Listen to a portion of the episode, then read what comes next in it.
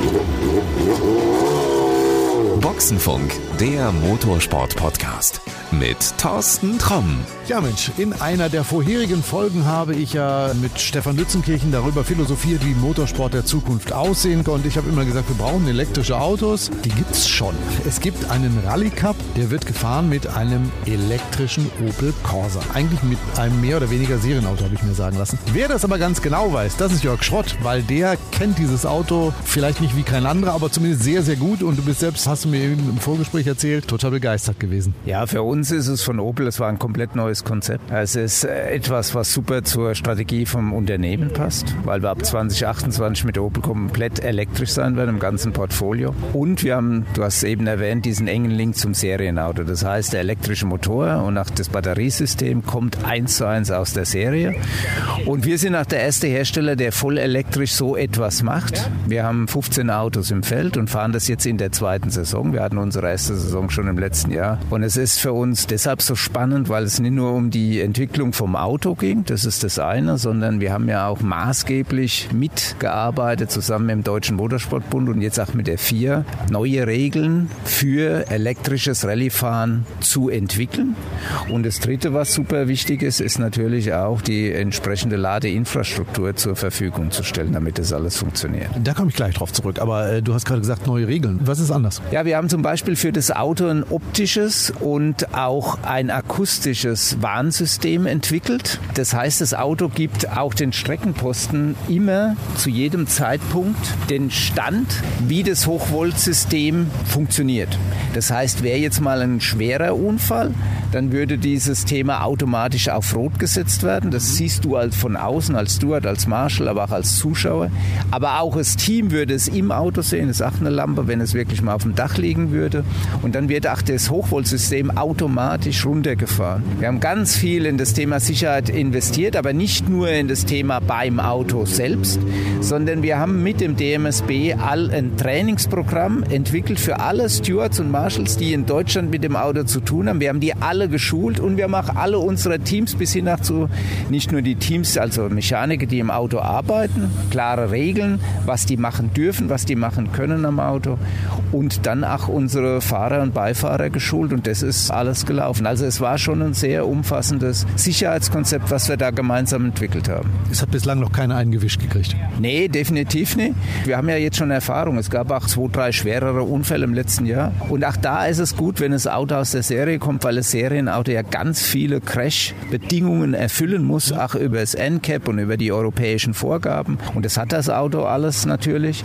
Und es ist einfach so, dass natürlich durch die Verstärkungen, die wir noch im Rennsport brauchen, die wir eingebaut haben, komplett verkapselter Unterboden und so weiter, dass das alles dazu beiträgt, dass bei den Crashes, die wir hatten, null Thema an der Batterie war. Also sehr, sehr sicher. Also das, wo alle immer Angst haben und wo es immer heißt, oh, da ist wieder ein Tesla aufgebrannt, das äh, es nicht. Ich will nicht sagen, das gibt es nicht, weil es im Rennsport kann es immer Unfälle geben. Das gibt es mit dem Verbrenner und das kann es auch mit dem E-Auto geben. Aber was wir nur sagen, wir heute gehen mit dem Auto relaxter um. Wir glauben wirklich, es ist sicherer als ein Verbrenner. Also wir glauben eher, es kann einen Feuerunfall mit einem Verbrenner geben. Das kennen wir ja auch selbst aus eigener Erfahrung gut genug, wie mit dem Auto. So, das sollte die Zweifler überzeugen. Jetzt kommen wir zu einem, wo Zweifler sagen, ach nee, komm, die machen keine Geräusche. Ja, okay, das mag so sein, aber die sind auch so langsam. Nein, Elektroautos sind gar nicht langsam. Also ich sag's aus den Serienautos, wenn du aufs Gaspedal trittst, dann hast du richtig Schub und einen Porsche auszubeschleunigen ist kein Problem. Genau, das ist es, weil du halt mit dem Elektromotor das komplette Drehmoment sofort anlegen hast und das macht natürlich auch Spaß. Deshalb glauben wir auch, dass es im Rallye-Sport genau richtig aufgehoben ist, das System, weil du halt aus den vielen Ecken herausfährst, sofort beschleunigst und du hast das volle Drehmoment da und deshalb macht es auch Spaß, das Auto zu fahren. Da kannst du alle Fahrer einfach mal fragen, das macht Spaß. Ich habe eben geguckt, also alle, die hier vorbeikommen, so dieses Grinsen im Gesicht, was du nur operativ entfernen kannst. Ja, es ist, äh, es macht auch Spaß, das Auto zu fahren. Warum? wir haben auch ein tolles Chassis, also bin ich wirklich sehr stolz auf das Chassis, wie wir das Auto abgestimmt haben. Klar, wir haben ein höheres Gewicht. Das hat ein elektrisches Auto durchs Batteriesystem nun mal, aber das Auto hat ein super agiles Fahrwerk und, obwohl es ein Fremdtriebler ist, bekommen wir auch die Hinterachse durch die super Gewichtsbalance im Auto richtig gut zum Arbeiten. Das heißt, das Auto ist unheimlich fahrstabil, sagt dir ganz genau, was es gerade macht und das macht den Jungs auch wahnsinnig viel Spaß. Das ist ja, was ihr hiermit macht, Kundensport. Also das heißt, ich kann mir so ein Auto kaufen und kann es einsetzen. Was sind es für Menschen, die sich bis jetzt für diese Autos entschieden haben? Sind es Anfänger gewesen, die in irgendwelchen äh, Cups gefahren sind, die es im Moment nicht mehr gibt? Sind das alte Hasen, die nochmal richtig Spaß haben wollen, was anderes ausprobieren wollen? Der Großteil sind schon junge Leute, die einsteigen, die auch mit dieser Idee einsteigen, sie wollen auch elektrisch Rennen fahren. Das ist schon eine bewusste Entscheidung, aber muss auch ganz klar sagen, wir haben ein sogenanntes Juniorenförderprogramm hinter diesem Cup. Das heißt, der Gewinner des Cups darf dann das Jahr darauf mit uns Rallye-Europameisterschaft fahren im Werksteam.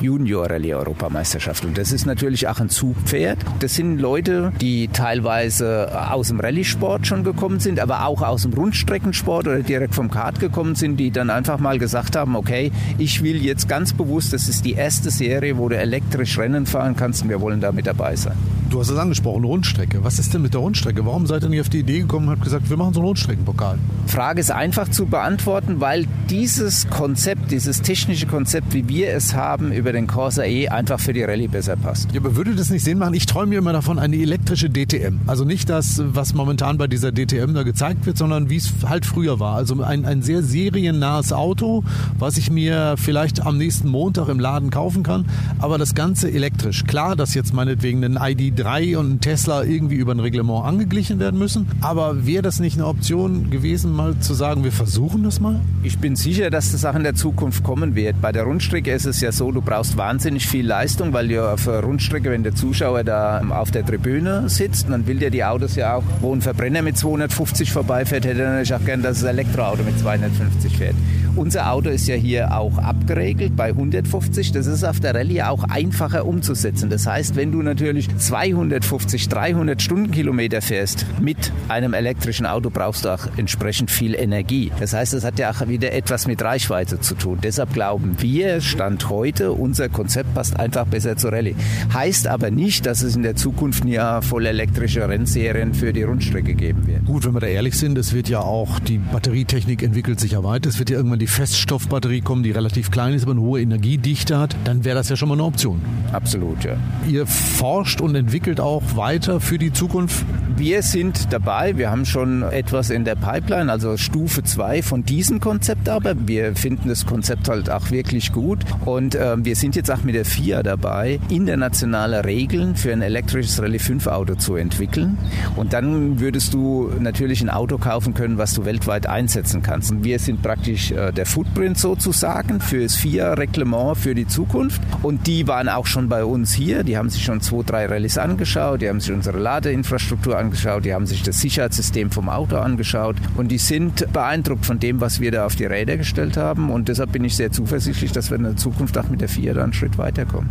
Ladeinfrastruktur hast du gerade gesagt. Ich weiß, es kursieren einige Bilder bei Facebook, wo es dann äh, einen, einen großen Generator zu sehen gibt, der auch noch nach Möglichkeit richtig ordentlich qualmt. Und dann heißt es immer, ja, ja, und damit laden sie über Nacht die Autos. Es ist sehr umweltfreundlich. War von uns von Anfang an kein Thema. Also wir haben immer gesagt, wenn wir fahren, dann ist es nachhaltig. Und ähm, deshalb haben wir uns auch sehr, sehr viel Gedanken gemacht. Und es war auch nicht, es war keine einfache Aufgabe. Es ist ja nicht die Uraufgabe vom Automobilhersteller. Eigentlich sind wir ja da und entwickeln Autos und nicht die Ladeinfrastruktur. Aber wir haben uns sehr tief mit dem Thema beschäftigt. Und wir sind jetzt auf einer Lösung, die ich persönlich in Europa im Moment führend finde für diese Art von Einsatz. Das heißt, wir haben einen Transformator, der die ankommende Energie aus dem öffentlichen Netz. Das heißt, überall, wo wir fahren, ziehen wir die Energie aus dem Netz. Das wird transformiert und geht dann in jede Ladestation an unser Autos. Der große Vorteil von dem Thema ist, wir sind grün, wir sind nachhaltig, weil das ist der Netz aus dem Strom und wir nehmen auch wirklich grünen Strom für unsere Autos und es ist auch unheimlich stabil, dieses Netz. Das heißt, wir haben 2 Megawatt an Leistung zur Verfügung, was ungefähr eine Kleinstadt ist. Das musst du ja sicherstellen können auf einen Schlag. Denn bei uns ist es ja so, diese 15, 16 Autos, die stehen alle in einem Abstand von einer Minute an der Ladesäule. Und dann muss diese Energie fließen. Und wir als Verantwortliche und Organisatoren müssen ja auch sicherstellen, dass Auto 1 mit der gleichen Ladeperformance geladen wird wie Auto 16 und dass alle Autos dann auch nach ihrer Ladezeit mit der gleichen State of Charge, also mit dem gleichen Ladestand, Füllstand, dann wieder rausfahren zur Rallye. Nur dann ist ja Gleichheit gegeben, was in so einem Cup enorm wichtig ist. Und das können wir über unser System sicherstellen. Das heißt, für einen, der jetzt sagt, ach Mensch, wir könnten so ein Cup auch mal machen, irgendeinen Hersteller, da gehört schon ganz schön viel Gehirnschmalz zu, bis es hinterher so funktioniert. Ja. so, jetzt möchte ich von dir noch wissen, wer so ein Auto sich mal angucken möchte, wer mehr erfahren will, wo gibt es Infos? Ganz einfach über unseren Partner ADAC, heißt ja ADAC Opel E Rally Cup und es ist auch über den ADAC ist da sicherlich ein ganz, ganz starker Partner, weil natürlich die jungen Leute immer mit dem ADAC in irgendeiner Form Kontakt haben, über irgendeinen ADAC-Club oder dann in den Motorsport einsteigen. Da gibt es alle Infos, natürlich auch bei uns bei Opel Motorsport. Aber wenn du dann wirklich die Fragen hast, okay, wie komme ich an meine Lizenz, was sind die Schritte, das läuft über den ADAC oder auch über den Deutschen Motorsportbund DMSB am einfachsten. Da gibt es einen Link zu, den packen wir einfach mal in die Shownotes rein. Genau. Und wenn du jetzt sagst, Mensch, interessiert mich, ich kann dir nur den Tipp geben, guck da mal rein. Das sind richtig coole Autos und ich finde, es ist wirklich auch mal was, was Gutes für die Zukunft. Jörg, vielen, vielen Dank und viel Spaß und Erfolg. Ja, Dankeschön. Das war Boxenfunk, der Motorsport-Podcast mit Thorsten Tromm.